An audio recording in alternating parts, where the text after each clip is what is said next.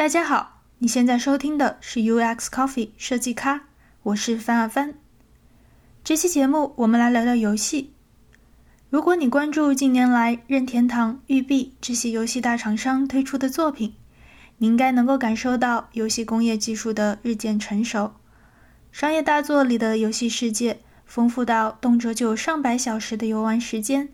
画面逼真的有时会让人混淆了游戏和现实。这些大制作背后当然是巨大的商业投入，比如《塞尔达传说：荒野之息》，经过了三百人团队四年的精雕细琢。但是，就像商业大片占领市场的时代，依然有人在制作小成本的独立电影一样，游戏圈里也有这样一群人，他们被称为独立游戏创作者。他们常常只有几个人，甚至一个人，在没有资金、没有大 IP。没有营销团队的情况下，在自己的书房或者卧室里制作出了像《风之旅人》、《Limbo》、《Minecraft》这样打动人心、有畅销世界的作品。在中国，也有越来越多这样的独立游戏开发者。今年年初，我发现了一个刚刚上线 Steam 的国产解谜游戏《月影之塔》。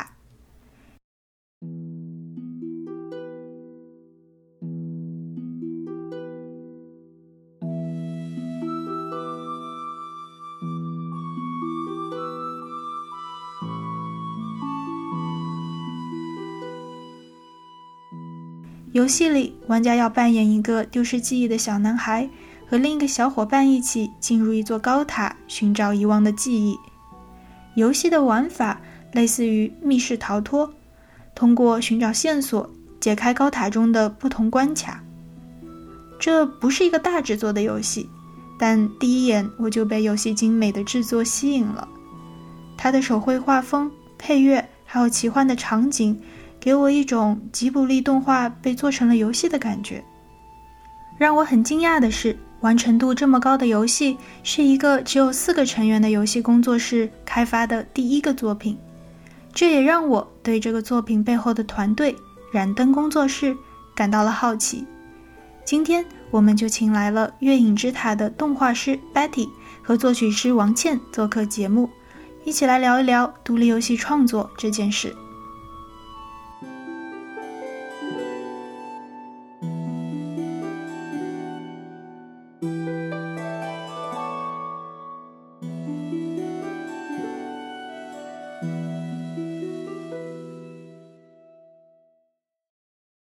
先给我们听众打个招呼吧，就是简单的介绍一下你们自己。好的，那我先来吧。我叫郭贝蒂，然后大家都叫我 Betty。我是染灯工作室的主美，我负责所有的美术的部分。嗯，大家好，我是呃王倩，呃，我是月影之塔的音乐制作。嗯，我主要负责的是月影之塔的音乐的部分，以及协助 Betty 在音频方面的一些技术上的一些把控。嗯。今天很高兴啊，请到了月影之塔的两位主创来我们的节目。嗯，我们先从你们做游戏之前各自的经历是什么样的开始聊吧。嗯，先从 Betty 开始。嗯，我这里是我十八岁时候高中毕业，当时就决定要来英国留学。我们学校叫 University for the Creative Arts 创意艺术大学，主要学习动画。毕业以后就进入了一个比较大的游戏游戏公司，这是一个很神奇的公司，因为它有很大一部分的业务是博彩游戏，就是就是赌场里面放在大厅里面的那些老虎机，总有人要设计吧。然后还有一些线上的一些呃博彩游戏，比如说国际的扑克连线的这种比赛，它的界面、它的动画、所有的视觉的部分。呃，算是我们公司的很大的一部分业务。嗯，那王倩呢？你是怎么走上音乐制作这条路的呢？嗯，我是因为从小学的钢琴，就是 那个时候就是砸锅卖铁，家里砸锅卖铁，然后买的钢琴，然后学的钢琴，然后大概学到我高中的时候吧，然后我就通过钢琴这个专业考入了上海音乐学院，学习的是电子管风琴这个专业。在本科毕业之后，我觉得我想继续往下去学习，很幸运的就考入了作曲系的这个研究生。因为我从大一开始是一直有做钢琴老师，就一直在做钢琴老师。那我毕业了之后还是做钢琴教师，因为这是一个非常稳定的一个收入的一个保证。但是我因为在本科的时候有有学习到音乐制作，就是我发现我对这个这门技术是非常感兴趣的，并且我当时在本科做的还不错。那么正好我毕业的同时呢，我遇到了我现在的先生，他叫德哥，然后他是在游戏公司工作的，然后我就会一直跟他说：“哎，你有没有同事要做要做游戏啊？要做音乐呀？”他给我介绍了一些小游戏，然后我就通过做这段游戏的过程，就边做然后边学习音乐制作这方面的一个技术。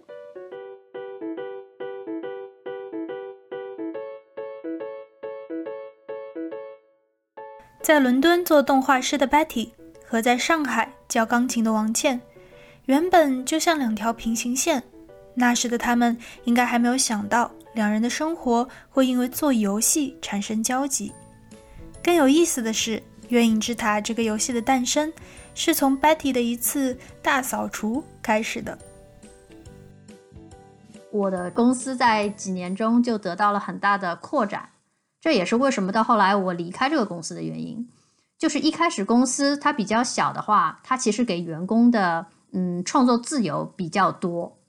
但是当公司越变越大以后，它的方针就会变得越来越保守，它会倾向于就说我们只做我们觉得可以卖得出去的东西，就是不断的复制自己之前的成功，搞一些创意的这些项目的机会就越来的越少。在这个公司工作了一段时间后，我的职位就从一般的设计师变成了艺术总监。换了工作职位以后的工作内容就更加脱离设计本身了，它就变得比较像是管理方面的工作了，就变成。然后，那对于我而言，就是会觉得上班的兴趣啊，上班的工作的激情啊，在艺术创意这方面就会变得越来越少，越来越少。所以说，到了大概七八年以后。我就觉得可能是时候要换一份工作，嗯，所以当时你就选择离职，对，毅然离职，没有想下一家就辞职了。之后你就立刻开始做游戏了吗？还是你在探索到底自己想做什么？我离职以后度过了一段非常长的、很迷茫的时期，就是我想知道我自己到底喜欢做什么。而不是说盲目的说，那我再找一家设计公司，然后再重复跟之前一样的道路。一开始我就是签了一些呃插画中介，比如说书籍的插画呀，产品包装的插画，主要是以插画为主。后来就是通过认识的一些自由职业者，就接触到了动画方面的工作。就是现在英国会有很多独立的小的动画公司，那当有一个呃项目进来的时候。这些动画公司就会联系自由插画师、自由动画师，大家就临时组一个团队，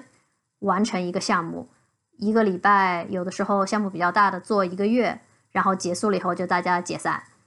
因为做自由职业者，他会有这种闲暇时期，就会突然有很多一段时间没有人找你，就没活干。就这个时间大部分出现在夏天。六七八月的时候，欧洲人都去度假了，然后就根本没有人找你干活，就非常的闲。呃，那段时间我我当时还在打扫卫生，就是那段时间接触了断舍离这个概念，然后就就打算把自己以前堆的很多东西都拿出来清理清理，然后正好就翻到我大学时候的很多速写本，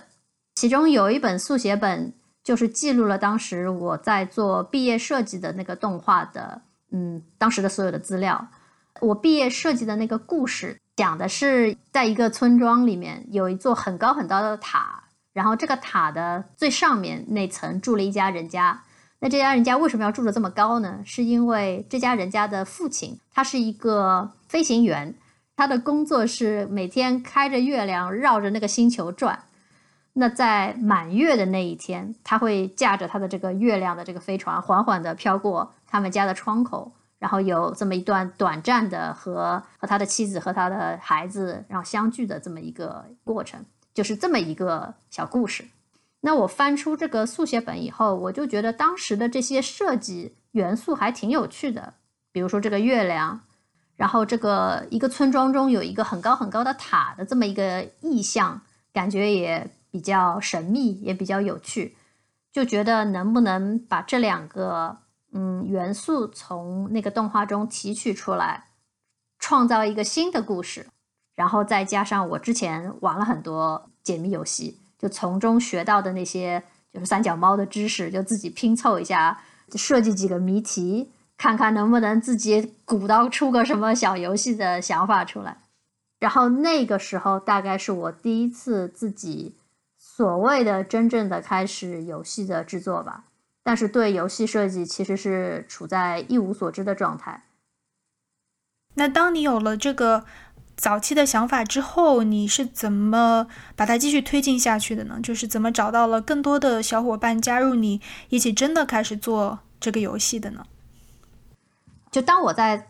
画那些草图的时候，实际上这个故事的想法并没有太成型，只是一个模模糊糊的说，我想要做一个奇幻的解谜类的，因为这是我最熟悉的元素。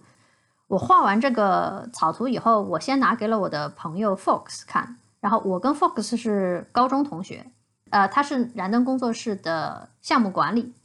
我们从小就是在高中的漫画社。一起想未来有机会长大可以做一些什么东西啊，开一起开个公司啊之类的。那时候我们挖了无数的坑，一个都没有填。直到最后 这几年，当我把这个月影之塔的故事给他看的时候，然后我我就问他，我说你认不认识一些写程序的朋友一起加入这个项目的话，我们可以就等于说自娱自乐吧，自己写一个什么小游戏自己玩。当时他就介绍了他的朋友，也就是现在我们的程序员王冠加入到了我们这个，也不是团队，当时就是觉得这是一个小的 project 这种感觉。然后当时我们三个人就开始讨论这个故事大概要往哪个方面发展了。比如说决定了有哪些角色，就是有有这个小男孩，然后有一个他的小伙伴，然后是个双人的游戏。呃，再根据当时我设计一些草稿，那他们觉得做成一个解谜游戏也挺也挺合适的，因为它有很多可以参考的模型，它的技术上也不是那么复杂，也不是那么难实现。我们也不要搞什么全网就是联动啊，什么多人游戏啊，也也也不用搞这些东西，就在技术上是一个小团队自己可以控制的。然后当时就是。先定了这几个大的方向，于是那么我们程序有了，美术有了，就觉得那我们还缺一个制作音乐的朋友，啊，我们就把我们之前做了一个没有声音的一个 demo 拿到朋友们之间传阅，就是请大家提提意见嘛，就大家试玩一下，看看感觉怎么样，哎，然后就正巧被德哥看到了。然后德哥就拿回家，拿回家然后因为德哥说：“哎，你你看看你这关能玩过吗？我玩不过，正好是音乐关卡。”然后我一玩就玩过了，我觉得哎挺好玩的。对，然后德哥就说：“哎，他们需要音乐，你你愿意试一下？”我当时我就说：“可以，可以，可以。”我就要求加入。对，嗯。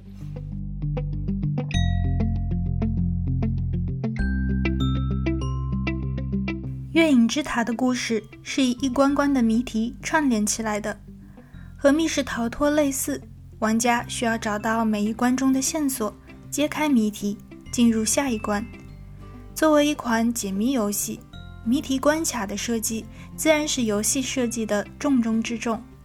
那么，要怎么去设计一个让玩家觉得有趣又有挑战的关卡呢？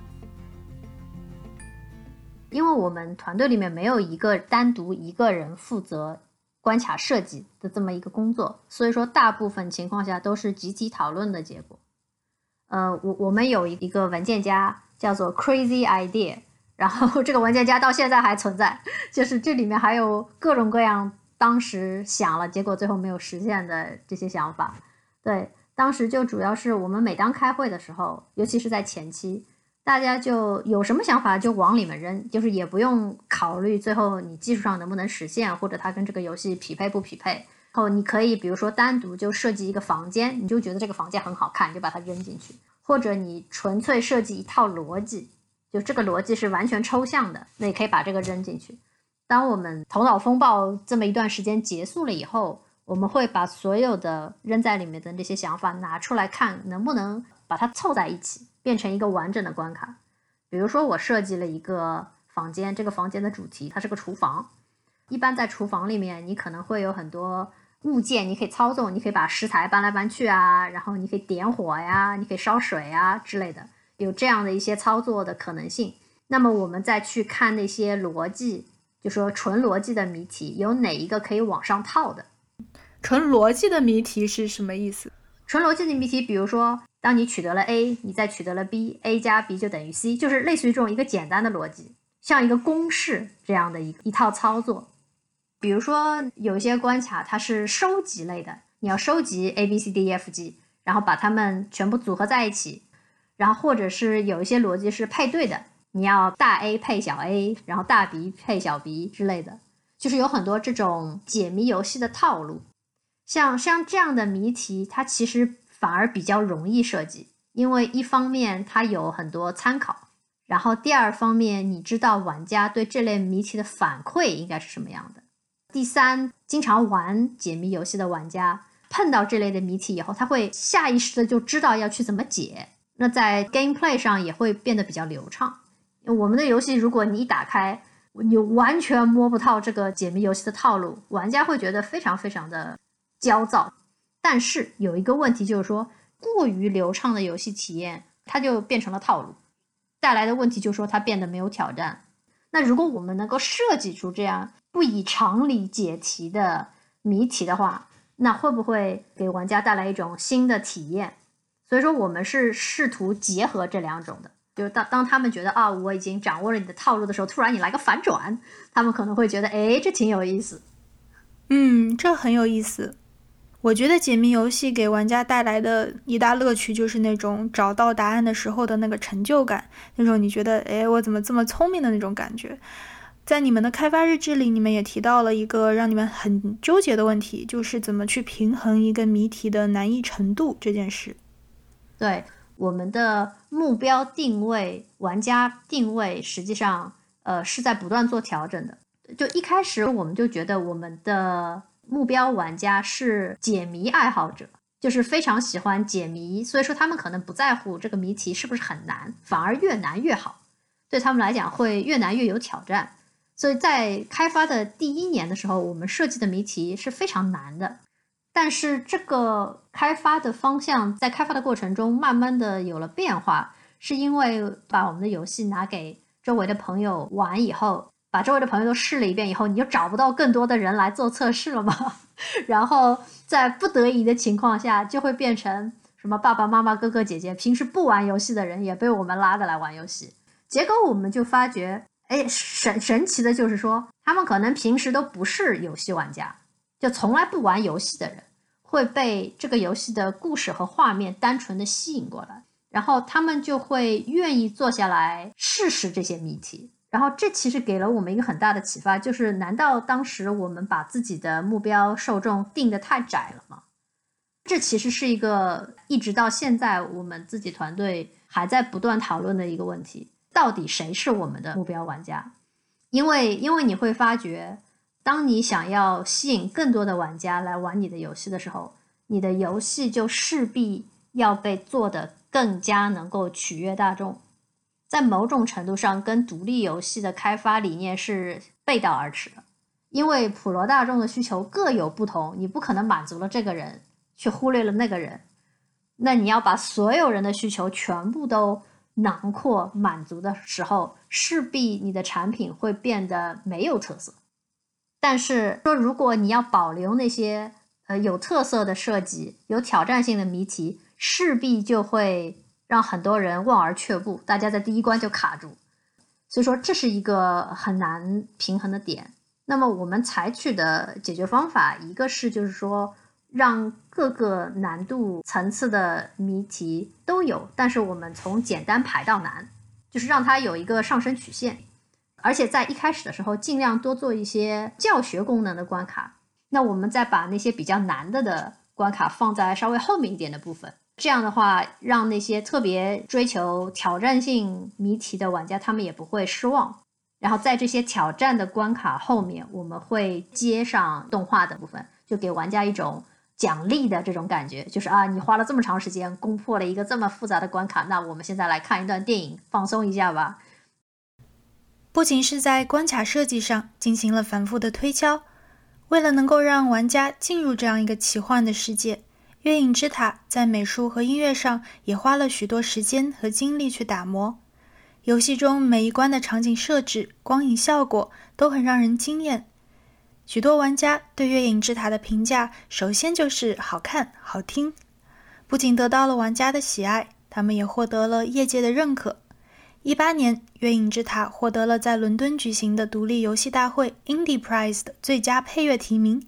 而就在上个月，他又拿到了独立游戏的最高级别评奖 IGF 独立游戏节的最佳美术荣誉奖。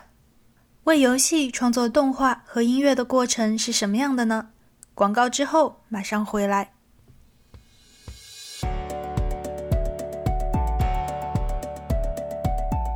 本期节目由 UX Offer 赞助播出。UX Offer 专注于交互设计领域的留学申请服务，在过去几年里，他们帮助了几百位非相关专业背景的同学申请到了海外名校的交互设计类专业。他们过去的学员里，每一个人都拿到了至少一个 offer。offer 率百分之百。他们的留学申请服务包括了从学校选择到文书准备到制作作品集等等整个申请流程中涉及到的每一个环节。UX offer 的老师们也全部都是海外在职的交互设计师，他们不仅熟悉各个学校的选拔要求，也同时掌握着一手的业界动态。如果你想最终留在海外工作，他们也能为你在毕业后找到工作、融入业界提供一臂之力。UX Offer 针对2021年留学申请的服务课程已经开始招生。如果你有打算出国攻读交互设计专业的意向，那不妨可以联系他们做进一步的咨询。你只要加微信好友 UX Offer 下划线 Consultant，并留言提及我们播客 UX Coffee 的名字。就可以获得一次免费和老师一对一咨询的机会。你可以在这期节目的备注里找到他们的微信联系方式。我知道《月影之塔》是用了手绘逐帧动画的方式来制作的，这是一件非常耗时耗力的事情。嗯，Betty，在你创作动画的过程中，你大概会经历哪些步骤呢？动画的过程它实际上还是比较有几步基本的。过程是可以 follow 的。第一步，基本上大家都会在纸上或者在电脑上打一个草稿，就是我们会在脑中想象一下一个动作，它从开始到结束需要花多久。我举个例子，比如说一个角色他蹲着，然后他站起来，他大概要多久？这个时候我会拿一个秒表，我会就是闭上眼睛，在脑子里把这个动作想一遍，在这个动作一开始的时候按下秒表，等这个动作结束的时候再按一下秒表，比如说是两秒。那我就知道整个动画它的长度就是两秒，呃，我们在《月影之塔》里的动画选择的是十二帧每秒，也就是说一秒钟有十二幅图，它实际上是十二幅静止的动画，以非常快的速度在那连环播放，在一秒里面你画的帧数越多，那整个动作看着来就越嗯流畅，越真实，越 smooth，对。呃，所以那接下来就是第二步骤，就是非常枯燥的，你要一帧一帧的画。你基本上，嗯，动画师会画出几个关键帧，比如说我会把二十四帧里面挑三个关键帧，第一个关键帧它完全蹲着，第二个关键帧在当中，它比如说蹲了一半，然后第三个关键帧是它已经站起来了。先把这三张关键帧画好以后，我可以在电脑里面用软件播放一下。看看这个速度是不是对啊，然后再让它再弹跳一点啊，还是让它平静一点的站起来啊？就我们可以做一些呃，就是微调。当关键帧都决定没有问题了以后，接下来的工作在业界这部分工作往往是会被外包出去的，叫做中间帧，就 in between。然后就是主动画师会告诉画 in between 的动画师，把这两个动作之间的那些动作补齐。对，然后当然我们我们没有 没有钱外包，然后就是等于说做这件事情的人还是我。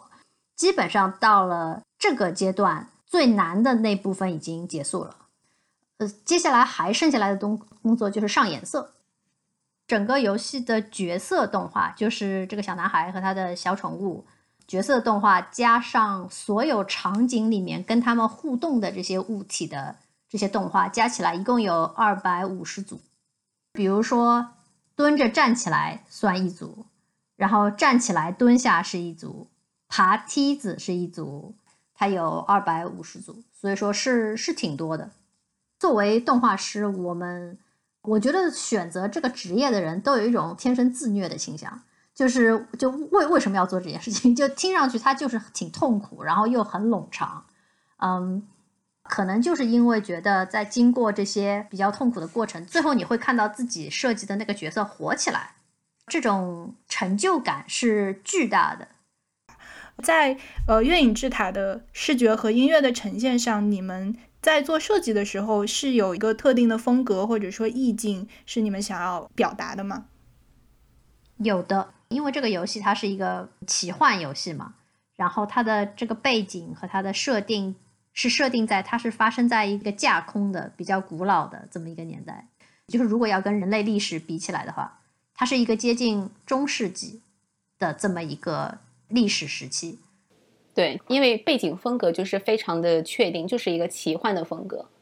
那么在音乐上的话，像很多有这种奇幻呀、魔法呀这种游戏，它的音乐很多都是凯尔特音乐的这种，就是那个笛子一出来，然后它那个旋律、那个曲调，它一出来就会联想到这种比较魔法的一个世界。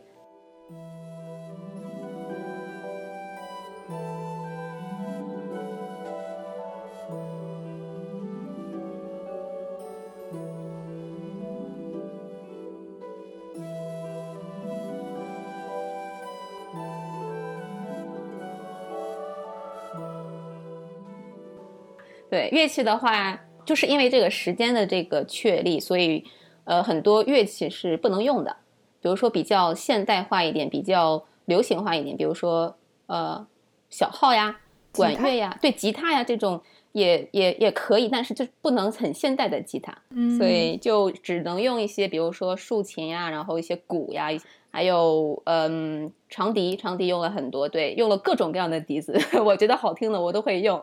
对。因为在视觉上也要保持统一，就我们有一个音乐观嘛，那那个音乐观的房间里就放了很多乐器，那我就势必不能够画那些太现代的乐器，然后带电的东西都不能在游戏里面出现，就电灯，然后自动化的那些东西通通都不能出现，像。玻璃的比例就要占的比例要占的少很多，然后大部分家具都是要么就是木头做的呀，要么就是铁打的呀，就是要跟大家对那个时候的历史认知尽量的吻合。嗯，这还挺有意思的，就是游戏的每个画面还有配乐都是为这个气氛的营造去服务的。我还注意到一个，就是《月影之塔》每一关都有不同的配乐。王倩，你可不可以聊一聊你是怎么去配合游戏的进程啊、画面还有关卡内容去制作音乐的呢？为关卡做音乐的时候，我首先会先自己在不知道怎么样去解谜的情况下，我先玩一下，然后我看这个关卡是不是有点难，大概我需要花多长时间去完成，因为这个会决定我需要就是重复循环这个音乐到底要多久。因为如果说重复循环这个时间太太多遍，玩家会厌烦啊。然后那我就会根据这个去分类，有那么几关比较简单的，它就是一个好听的音乐就可以了。然后如果说比较复杂一点，然后稍微是有一些进程的话，那我就会把这个音乐分成几个部分。就一开始解谜我不知道该怎么样的时候，那可能音乐稍微晦涩一点。然后慢慢开始有进程了，那么旋律可能会起来，然后。最好的解决方式就是在这个关卡结束，那么音乐也同时结束。然后在每一个关卡做这个音乐的时候呢，还会要去想，它这一关大大概要要有什么一个情绪，它大概是一个怎么样的一个背景。那么这关是比较开心的，还是这关是比较阴暗一点的？它会有这么一个情绪在。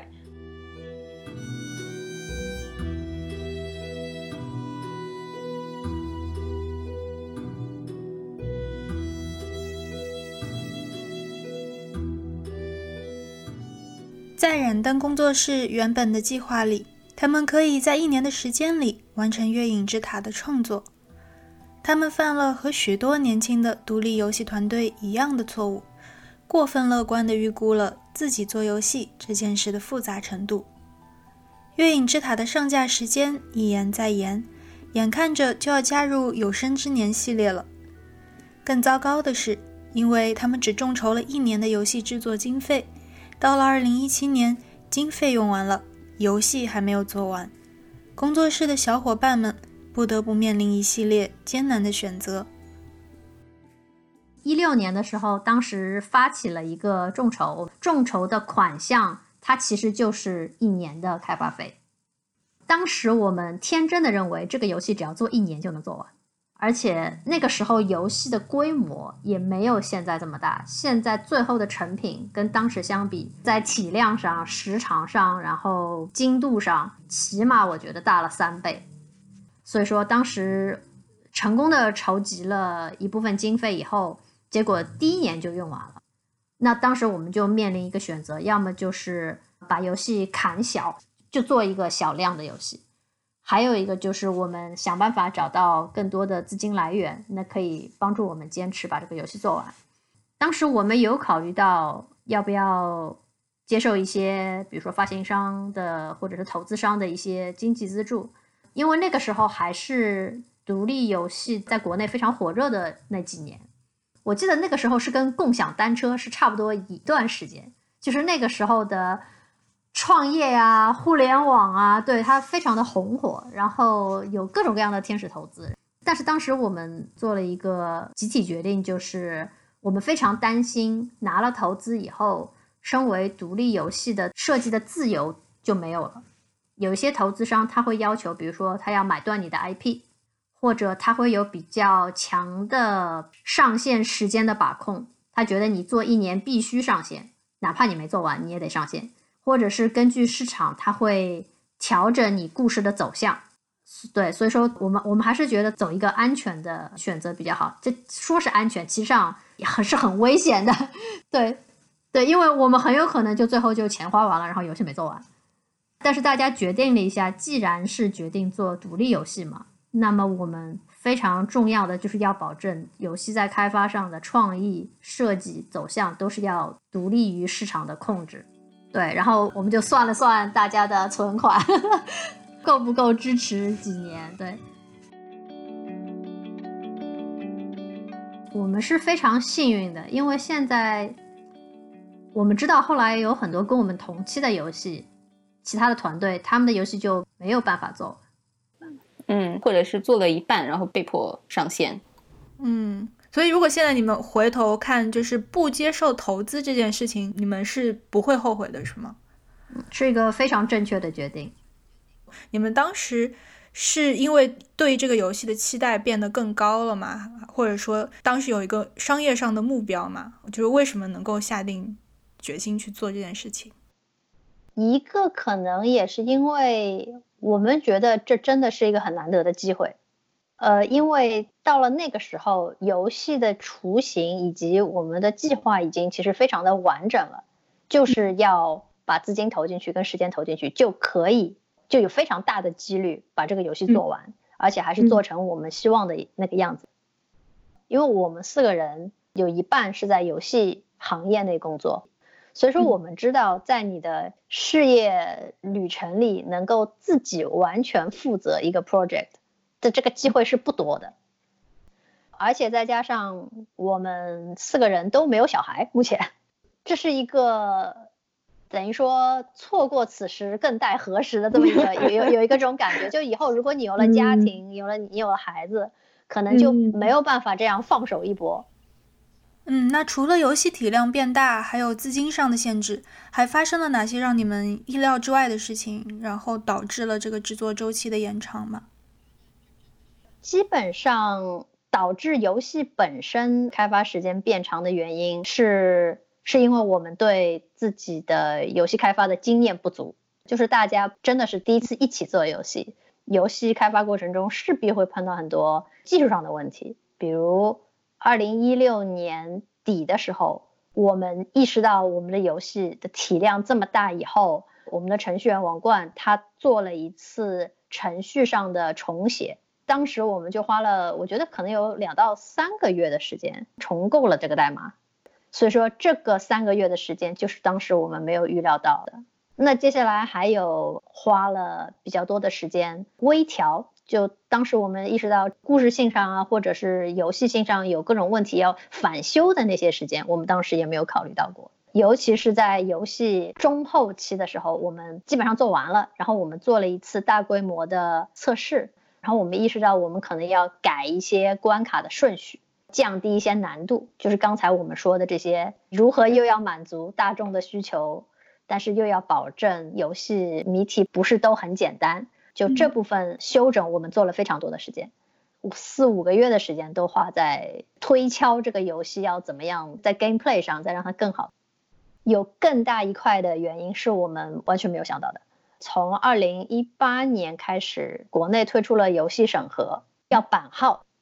版号的申请，它没有一个规定说它会告诉你什么事情要花多久。我们也没有办法以工作室的名义直接跟他们联系，必须通过发行商，发行商必须通过出版社。所以说，当中有无数的过程是。是我们没有办法控制的，最后起码花了我觉得有七八个月的时间就在排队。就游戏发行，我们真的学到了非常多的东西。我们学到了有一件事情叫做发售窗口这件事，就一年十二个月，不是你想上就能上的。因为首先我们要避开所有的三 A 大作发售的时间，就说比如说今天《使命召唤》上线了。月影之塔上线了，你觉得大家会买什么游戏？我们对吧？就是新闻当量上完全就被淹没了嘛。所以这首先你要跟所有的三 A 大作岔开时间，然后又很困难，就说你有时候并不知道他们什么时候上线，他们也是会比如说上线之前的一两个月再告诉你，那到时候我们又要机动调整。还有一个要避开的时间是冬促和夏促的两个促销季节。所以说，基本上一年能够让独立游戏正常上线的档期不超过三四个。你们在开发日志里就讲过，独立游戏开发就像跑马拉松，就一开始你们满怀信心，然后跑到一半的时候就觉得能不能到啊，有开始沮丧或者自我怀疑。可以聊一聊这个马拉松过程中间你们经历过那种。沮丧啊，或者觉得我们能不能做完啊这样的时刻吗？我觉得就是最让人自我怀疑的情况，可能都发生在那些出现你不可控的事情。审查这个事情真的就是不可控，因为你完全没有办法跟帮你审查的人员有任何 feedback。就是他万一把这个版本打回来以后，我们是不知道为什么的。很多情况下，有的时候是因为这个是 bug 的原因。就是那当然，他们要有质量的控制嘛，这个很正常。但有的时候会由于其他的原因，那那由于其他的原因的时候，我就会很很纠结，因为作为艺术家，你是希望你画的东西百分之一百呈现原来你想表达的那些样子，不想对它进行修改。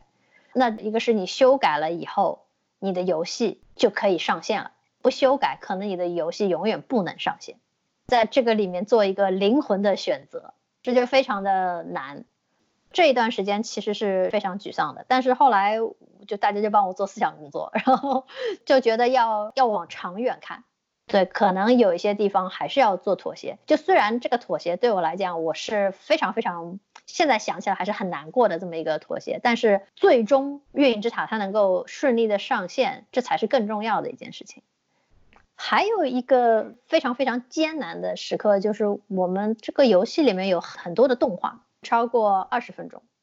平时自由职业者去参加一个 project 的话，可能做的这个动画总共它只有三十秒，但是你会十个人做三个月，很少有情况你会一个人做这么长的一段动画。我当时就其实压力非常的大，我不是担心我画不完，而是担心我会想太多。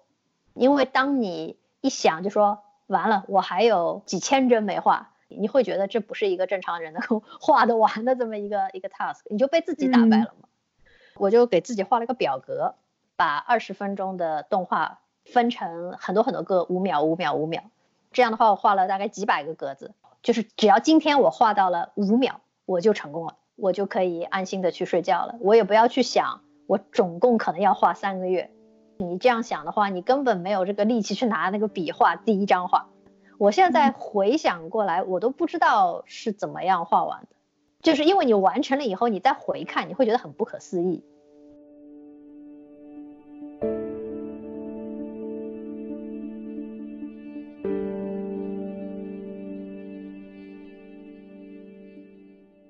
二零二零年二月，《月影之塔》终于上线。这时，距离他们第一个试玩版的发布已经过去了四年，付出了那么多心血和投入，经过了那么多纠结和起伏，他们终于到了接受市场考验的时刻。这应该是一个很紧张的时刻，毕竟光二月上线 Steam 的游戏就有七百六十三个，要从那么多游戏当中杀出重围是一件不容易的事。但这时的 Betty 和王倩。却比我想象中的要放松许多。现在产品也上线了，也算是很大的 milestone。你们现在会有期待吗？对于就是游戏的这个销量，或者说市场的反应，或者玩家的反馈？我对销量好像 好像没有说是那么着急，但是我是更希望就是玩家玩到这个游戏能感到开心，或者是能感到愉悦，或者是。能能感受到一些自己的想法都可以，因为我就是不停的在 B 站上看 一些主播，然后玩，然后他们来解说，我就很享受这个过程。所以我现在比较期待的是，会有更多的人玩到，并且能感受到这个游戏带来的一些体验吧。这个是我比较期待的。嗯嗯，其实我的想法跟王倩是一样的，就是说我们当然希望游戏就是可以卖的比较好，能够回本之类的。但是很多这些事情不是以我们的意志为转移的，我们能做的最大的那部分已经做完了，接下来我们也要享受这个成果。最大的快乐，我觉得就是看其他的玩家玩我们的游戏，然后他们喜欢我们的游戏，甚至就说哪怕你不喜欢我们的游戏，但是他们会讨论，哎，你有没有听说过这个游戏？我觉得不喜欢，但是你喜欢，那你为什么喜欢？那你可以看到各个国家的玩家。同时在玩你的游戏，有的用日文，有的用俄文，对，葡萄牙语，葡萄牙语，对，虽然很多文语言我们听不懂，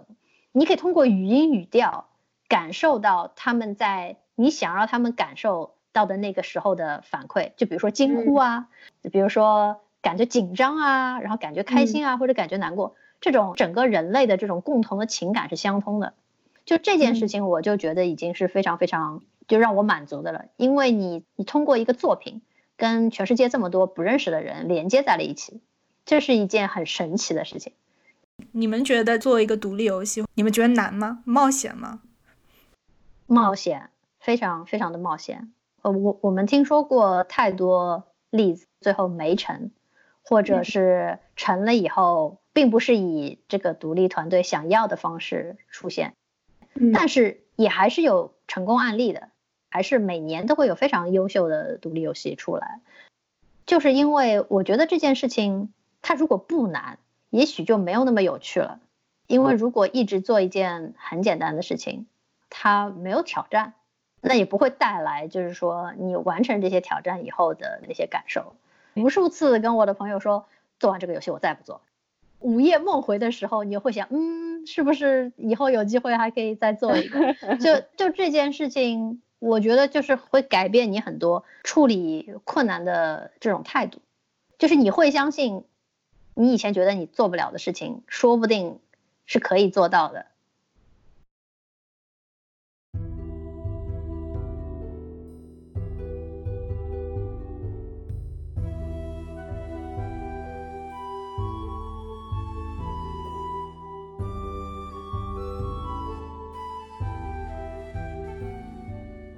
在这个游戏供应量远大过需求的时代，有许多人，无论是大厂商还是小团队，把游戏做成了生意。但也有一些人不愿随波逐流，他们专注创作，想要带给这个世界一点不一样的东西。我在网上看到不少人争论说要怎么去定义独立游戏，有人说是要资本独立，有人说是要发行独立，也有人说是要创作独立。我想，Betty 和王倩给了我一个属于他们的答案。所谓独立，是一个人和一万幅画稿死磕的坚持，是砸锅卖铁也不被资本左右的偏执，是在这个孤独世界里努力表达自己的勇气。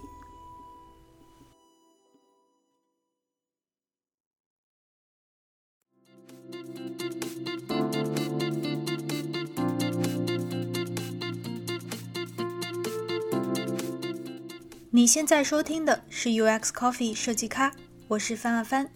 我们的团队还有 Hoka、Riceman、夏梅杰和方志山。如果你喜欢我们的节目，我希望你可以把它分享给你的一两个朋友们。你可以在网易云音乐、喜马拉雅 FM 或者任何播客应用上搜索 UX Coffee 来找到我们，订阅收听我们的节目。也欢迎你在新浪微博、Twitter。或者是网易云音乐的评论区给我们留言。节目最后再次感谢本期节目赞助商 UX Offer 对我们的支持。UX Offer 专注于交互设计领域的留学申请服务，所有老师都是在海外在职的交互设计师。如果你对交互设计留学感兴趣，可以通过添加微信 UX Offer 下划线 Consultant 留言，提及我们播客 UX Coffee 的名字。可以免费获得一次和老师一对一咨询的机会。你可以在这期节目的备注里找到这个微信联系方式。好的，我们下期再见。